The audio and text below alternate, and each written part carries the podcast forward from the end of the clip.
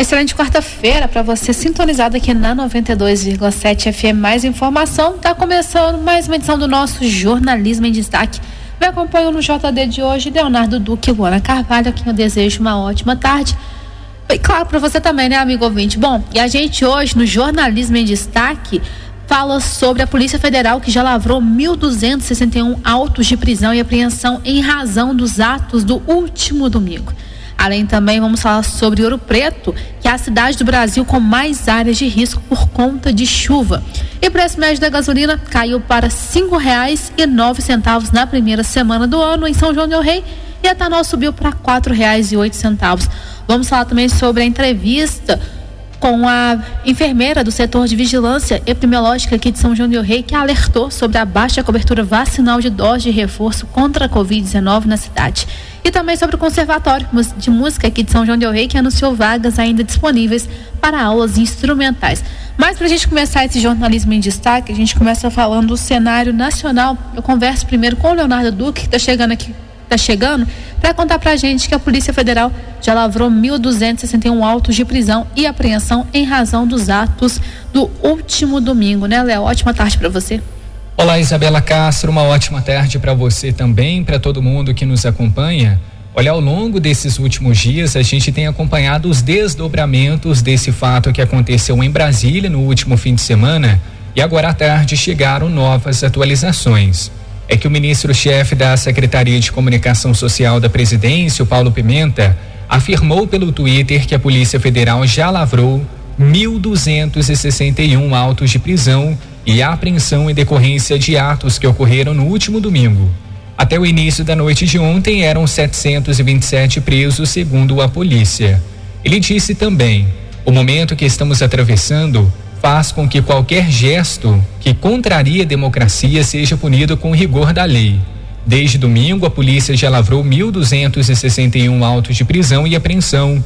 Não vamos tolerar que terroristas atentem contra as instituições. São as aspas de Paulo Pimenta, o ministro-chefe da Secretaria de Comunicação Social.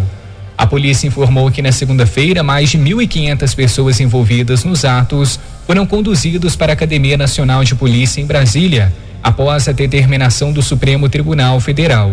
Na decisão, o magistrado mencionou sete crimes que podem ter sido cometidos pelos militantes e ainda incluindo crimes contra o Estado Democrático de Direito e a soberania nacional. Por questões humanitárias, 599 detidos foram liberados. O grupo incluía idosos, pessoas com problemas de saúde, em situação de rua, pais e mães acompanhados de crianças. Então, esta é a atualização do que nós temos diretamente da Academia Nacional de Polícia em Brasília, onde mais de 1.500 pessoas envolvidas nos atos do último fim de semana foram apreendidas, Isabela. Pois é, né, Léo? E a gente está vivendo um momento de transição de governo, né? Um momento tão importante para a gente. É, um novo governo, novas decisões a serem tomadas e parte do governo precisa ainda, né, Léo? Se dedicar a esse tipo de situação, esses atos, né, que a gente acompanhou, atos assim, que a cada vez que a gente vê novas imagens chama atenção, né, Léo? Do que que eles foram capazes de fazer, como eles destruíram, né? O, o Congresso, o Senado. Enfim, então tá aí. A gente tem mais essa informação, né, Léo? 1.261 autos de prisão. E claro, né, Léo, que a tendência é que esse número suba, né? Porque agora estão investigando quem também financiou esses atos, né, de terrorismo. Então tá aí, mais informações também, né, Léo?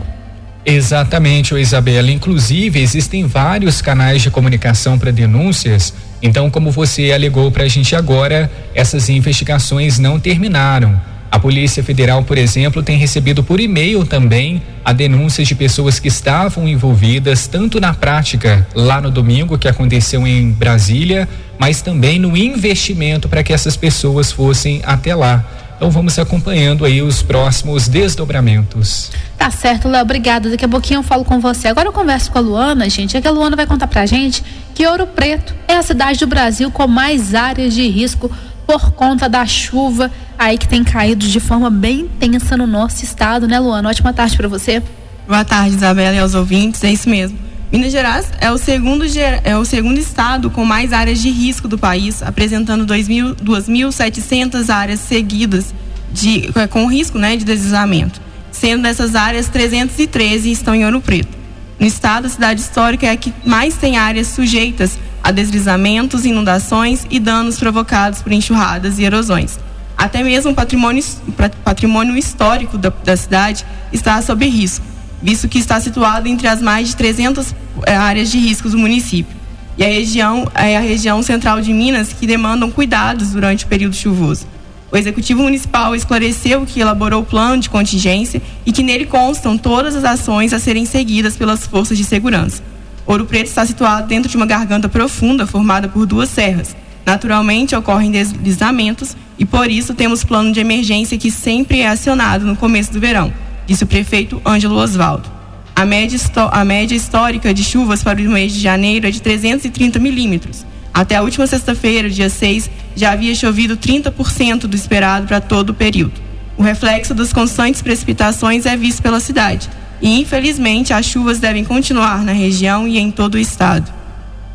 Tá certo, Luana, muito obrigada. A gente está vendo essas, né, situação em Ouro Preto. É, no caso, em Minas Gerais, é a cidade com mais risco, mas claro, a gente tem esse alerta aí também para outras cidades do, do nosso estado. Aliás, o nosso noticiário estadual, a gente tem falado sobre isso, porque chegou a 21 mortes, infelizmente, por conta das chuvas que tem caído nos últimos dias. Lembrando, viu, gente, que em caso né, de problemas com relação à chuva, você pode entrar em contato com o Corpo de Bombeiro pelo 193 e Defesa Civil pelo 199.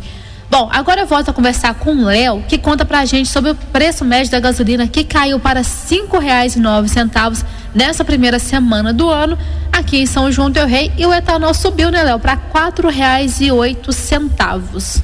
Dessa vez o caminho foi contrário do que geralmente a gente fala por aqui, né, Isabela? A gasolina geralmente costuma subir e o etanol ficar um pouquinho mais em conta. Mas nessa primeira semana do ano agora o caminho foi diferente, porque o motorista que prefere a gasolina acabou tendo um desconto aí na hora de fazer a sua compra. É que na primeira semana agora de 2023, entre 1 e 7 de janeiro, o preço médio do litro do combustível ficou em nove centavos. Isso mostra para a gente uma queda de quase 1% frente à última semana de dezembro. Esses dados, reforçando, são da ANP, Agência Nacional do Petróleo. Em pesquisa realizada em oito postos aqui da cidade, o valor mais em conta identificado foi de quatro reais e noventa e o mais caro e vinte. E antes dessa queda de preços acontecer, teve até uma polêmica, não somente aqui em São João del Rei, mas em todo o país. É que em primeiro de janeiro, inúmeros postos subiram os valores de todos os combustíveis mesmo com a prorrogação da isenção de impostos federais. E me lembro muito bem que tivemos participações de ouvintes aqui no nosso Boca no Trombone falando sobre esse aumento abusivo dos preços dos combustíveis. O que que os proprietários alegaram na época? Que a medida provisória que estendeu essa isenção dos impostos, ela foi publicada no Diário Oficial da União apenas no dia 2 de janeiro e que no dia primeiro eles adquiriram combustível sem a isenção dos impostos, como PIS e COFINS. Por isso que o aumento, segundo eles, ocorreu. Em contrapartida, como eu disse, abastecer com álcool ficou um pouquinho mais caro aqui na cidade. Os motoristas pagaram em média oito centavos pelo litro do etanol, alta de 3,8% frente à última semana de dezembro. Nos postos aqui da cidade, os valores estavam variando entre três reais e oitenta e oito, batendo até os quatro reais e trinta e três. Preço do óleo diesel, que é muito importante também, principalmente para os nossos amigos caminhoneiros, seguiu o mesmo caminho. Deu um salto de 3,2%. O valor médio da venda ficou em seis reais e quarenta e cinco e nos postos variaram entre seis reais e dezenove e seis reais e setenta e um centavos.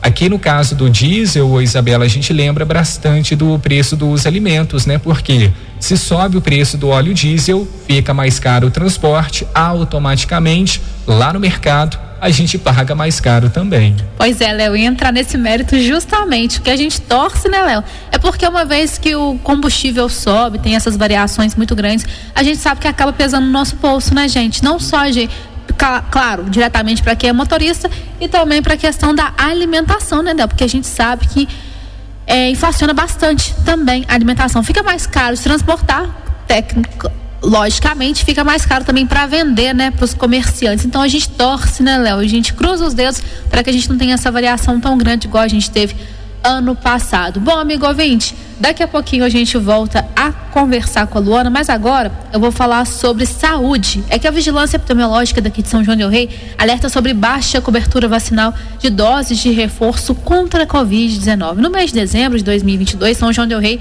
voltou a registrar um número alto para casos de Covid-19. Foram 1.108 casos positivos no município e dois óbitos.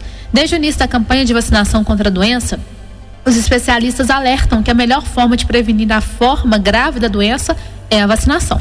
Em entrevista ao programa em foco aqui da 92,7 FM Mais Informação, a enfermeira da Vigilância Epidemiológica aqui da nossa cidade, a Catilcia Canaã, nos explicou que o município registra uma baixa cobertura vacinal com as doses de reforço contra a Covid, além de apresentar os números decorrentes da vacinação de cada faixa etária. A Catiúcia fez questão de explicar para a gente os números bem certinhos, como é que estava a questão da vacinação e os públicos aqui na nossa cidade.